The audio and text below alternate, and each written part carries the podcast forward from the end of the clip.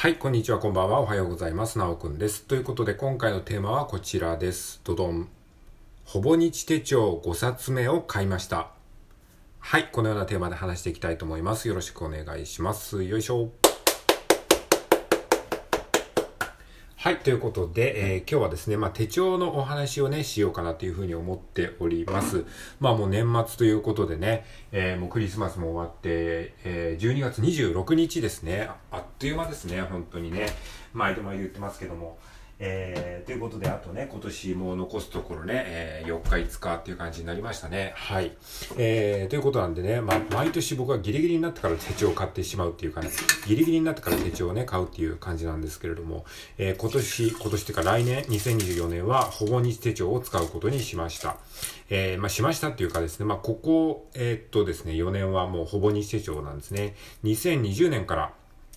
ほぼ日手帳を使っておりまして、だから2020年で1冊目でしょ ?2021 年2冊目、2022年で3冊目、で、今年は4冊目ですね。で、次の、えー今回買ったやつで5冊目になるんですね。なので、ほぼ日手帳がですね、ついに、えーっと、4巻 書き終わりましてですね、4巻ね、本当にね、あの、文庫本サイズなのでね、本当になんか漫画の単行本1巻みたいな感じの、漫画の単行本っていうかね、小説1巻みたいな、そんな感じのね、まあサイズ感なんですよね。だからなんか1年、1年ね、まあ365日じゃないですか。だから365ページがあるわけでしょ。だから本当にね、それをね、ちゃんと書き切るとね、なんか1冊の本を書き終えたっていうね、達成感があるんですよね。まあそんな感じのね、えーほぼ日手帳をですね、2020年から、えー開始して、えーまあ今年で4冊目。をですね、えー書き終わったという感じですね。執筆完了みたいな感じなんですけどもね。はい。で、まあこれはね、ラジオトークとほぼ同じぐらいの付き合いなんですよね。ラジオトークもね、今年、今年じゃないや、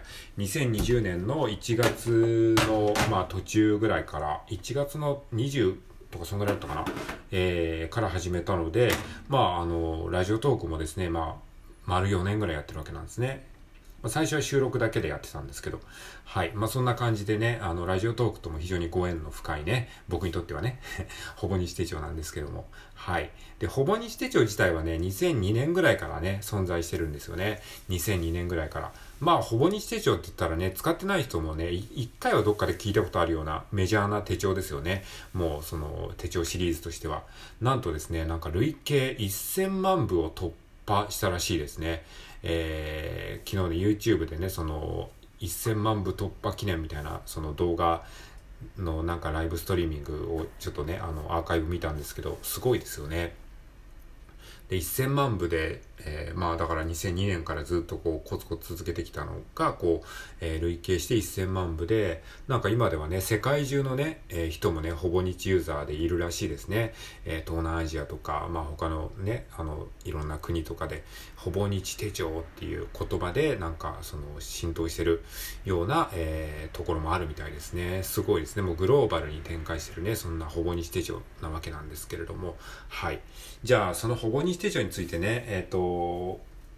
どうして僕がね、このほぼ日手帳を使ってるのか、ほぼ日手帳のね、えーまあ、いいところというかね、えーなんでこの手帳を使ってるのかっていう話と、あとはですね、僕がほぼ日手帳をどんな風に使ってるのか、みたいな話を、まあ、つらつらとしていきたいと思いますので、えーよかったら聞いていってください。はい。ということで、じゃあどうしてね、ほぼ日手帳を使ってるのかっていう話をしていきたいと思うんですけれども、まあ、ほぼ日手帳というか、どうしてこの紙の手帳を使ってるのかっていう、そんな話だと思うんですけれども、えー、まあ、今ね、その Google とかそういうなんかクラウド系の、えースケジュールに記録する人もいれば、まあ、スマホのアプリ的なものに記録する人もいればですね、えー、まあ、いろんなね、その手帳みたいなものを、えーデジタルで使う人もいるし、まあ、またはアナログで使う人もいるし、で、アナログの中でも、そのね、本当にあの、マンスリーのページだけ書かれた薄いやつも、やつを使う人もいれば、え会社とかそういうところから、あの、支給された、そういったあの、まあ、特にこだわりなく使ってる人もいれば、まあ、いろいろあるんですけれども、まあ、僕はその中でも今、ほぼ日手帳を使ってるんですけれども、じゃあなんでね、デジタルではなくて紙のものを使ってるのか、なんでほぼ日手帳を使ってるのかっていう話なんですけれども、うん、まあ、ざっくり言うとですね、まずその理由としてはですね、3つありまして、えー1つ目が書くことが好きだからということ。で、2つ目が、えーまあ、書くことでね、落ち着けるということですね。はい。で、3つ目がですね、読み返す楽しみということです。はい。じゃあ、それぞれちょっと簡単に説明していきたいと思うんですけれども、えー、1つ目の理由がですね、えー、書くことが好きということですね。僕ね、そもそもね、書くというね、作業がね、めちゃめちゃ好きなんですよね。本当に。あの、まあ、漫画を描いたりとかもしてますし、えー、あの、サムネイルに書いてるでしょ。で、そういうイラストを描いたりすることも好きだし、うん。あとその文字を書くというね、ことも好きなんですよ。まあ、とにかくその絵を描くことも文字を書くことも、もっとその突き詰めて言うと書くという作業なんですよね。えー、ね、あの、ペンを持って紙に書きつけるという、そういう、その行為そのものがね、僕ね、結構好きなんだってことにね、人生のある時に気づいてですね。だから、やっぱりこの書く時間をね、増やしたいんですよね。っていう感じですね。なんかその書いてること自体が楽しいっていうかね、こう気持ちいいというか、なんかジョギングをしてるとかさ、そういう感覚に近いんですよね。ジョギングをして、なんか痩せるためとかそういうことじゃなくて、なんかジョギングをしてるこの瞬間が楽しいっていうか、そういう感じ。で、ラジオトークで喋ってるのも、喋って何かをするというか、この喋ってるこの瞬間が気持ちいいとか楽しいからやってるみたいな、なんかそういうところあるじゃないですか。それと近い感じですね。書くこと、書く行為そのものが好きなので、えー、まあそれをまあその時間を作るためにやってるみたいなところが、えー、一つありますね。で、え、理由の二つ目ですね。どうしてほぼ日成長を使ってるのか。えー、二つ目はですね、書くことで落ち着くことができるということですね。まあなんか、あの、ジャーナリングとかっていうのが、そういう概念がありますよね。その書いて気持ちをね、整理するとか、そういうのがありますけど、まあそういう感じですね。なんか書いてるとさ、あの、思考が整理されるっていうところもあるし、なんかね、こう、気持ちが落ち着けるんですよね。だからそういったなんかその気分がねこう良くなるというか、まあ、思考の整理にもなるし、え、感情にも、え、いいしみたいな感じでねそういった効果がありますね。まあだからこれはさあの運動するとか楽器を弾くとかそういうことに近いなんか本当リラックスの一つみたいな感じだと思います。まあだからスケジュールを書くというよりか、まあ日記を書くというか、そういう部分に重きを置いてるのかもしれないですね。はい、そんな感じですかね。で、3つ目の理由がですね、読み返す楽しみということです。はい。で、ほぼ日手帳っていうのはね、まあ、今、この、さっきも言ったように5冊目なんですけれども、まあ、今まで累計ね、その、今年の分も含めると4冊あるわけなんですよね。で、これをね、あの、たまにね、こう読み返すとね、すごくね、楽しいんですよ。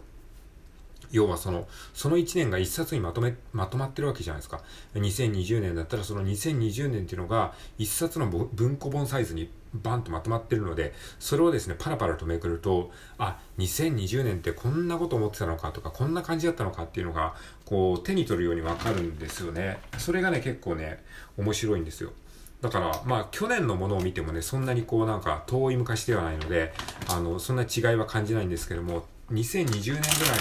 のものを見ると、なんかだいぶこう成長してるなっていうか、だいぶ今の自分と違うなっていうことが結構分かったりするんですよね。で、それがこう、なんか一冊の本になってるっていうのがすごいね、いいんですよ。そのノートみたいなものに点在してバラバラになってると、一冊の本みたいな感じでパラパラっとめくれないんですけど、それが一個のこう文庫本みたいになってるっていうのは非常にね、あの、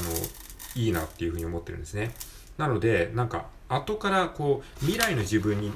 向けてなんか手紙を書いてるみたいなそういうところもあるんですね。まあタイムカプセル的ななんかそういう感じで。だから読み返す楽しみのために書いてるんですね。だからそのなんか、えー、綺麗なこう色を塗ったりとかそういったりことをしたりしても、まあ基本的に日記なんでね、その人に見せるもんじゃないから、あんまりこう、意味ないような感じがするんだけど、でも未来の自分というまあ、最低一人は読者がいるので、その未来の自分という読者のためになんか一生懸命書いてるようなところもあるのかもしれない。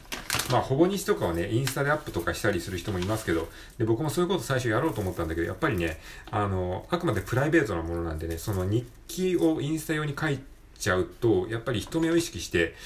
どうしても本音が書けなくなっちゃうので、僕はね、ほぼ日は、あの、SNS にはアップはしてないですね。まあ別にそういうことをやってる人はそれでいいんですけどね。僕は少なくともそういうことはやらないようにしてますね。はい。まああくまで未来の自分のためだけに書いてるっていうね、えー、感じの、えー、スタンスでやってます。はい。じゃあ最後にですね、えー、ほぼ日にね、どんなことを書いてるのかっていうことを、えー、ざっくりとね、ご紹介したいと思います。僕がどんな風に書いてるのか。えー、まあ、ほぼ日ってね、あの、1日1ページっていうね、あの、本当にフリーなページが、あの、365日分あるので、何書いてもいいんですよ。その自由度が高いがゆえになかなか続かないっていう人もいるんですよね。なので、そういう時はね、こう、人のやり方を参考にしたりとかですね、あと、ツイッターとかでね、あの、ハッシュタグほぼ日手帳とかってやると、いろんな人のやつがね、こう、写真でアップロードされてるので、そういうの見て参考にするのもいいと思います。で、ちなみに僕はどういう風にやってるかっていうと、まあ、固定はしてないんですよね。6、6、7種類ぐらいいろいろありますね。で、ちょっとざっくりと列挙していくと、まず一つ目、いいことリスト。二つ目、えー、3コマ日記。三つ目、マインドマップ。四つ目、ジャーナリング。えー、5つ目、落書き。えー、6つ目、模写。えー、7つ目、春ということですね。はい。えー、まあこ、これらをですね、その、順繰りに、まあ、その日の気分によって、えー、適当にやってますね。まず1個目、いいことリストですね。このいいことリストっていうのはですね、その日にあったなんか感謝することをですね、えー、3つ書くっていうね、3 good things っていうね、まあ、よく自己啓発書とかです、えー、書いてある書いてあるというか紹介されている方法で、まあ知ってる人も多いと思うんですけれども、まあなんかそのポジティブなことを探すとね、人間のメンタルが良くなるっていうことで、これはね、基本的にその、えー、上の方にちっちゃなまあ、そのチェックリストがある欄があるので、そこに書いてますね。だからこの3 good things は基本毎日書いてますね。で、2つ目がですね、3コマ日記。これはですね、あの、ほぼ日手帳の1ページを 3, 3つにこう、まあ、3コマぐらいに割ってですね、それで、あの、まあ、漫画みたいな感じで日記を書くっていう感じですね。これまあ、絵の練習と、えー、漫画の練習っていう感じで、まあ、自分の練習プラス日記を兼ねて、えー、いるので、まあ、えー、結構ね、書いたりしてますね。で、あと、マインドマップですね。マインドマップはですね、なんか、何にも思いつかない時に単語だけを書いて、そこからこう、連想ゲームみたいにポンポンポンと思いついた単語を書いていくので、なんかアイデアが出ない時に、こう、アイデア出しに使えるので、結構ね、あの、何も書くことない時はマインドマップを書いたりした、したりしてますね。まあ、その他、えー、ちょっとまた時間がないので、まあそ、それ以外ちょっと言えないんですけれども、はい、ということで、ホモニステーションについてお話ししました。はい、聞いてくれてありがとうございます。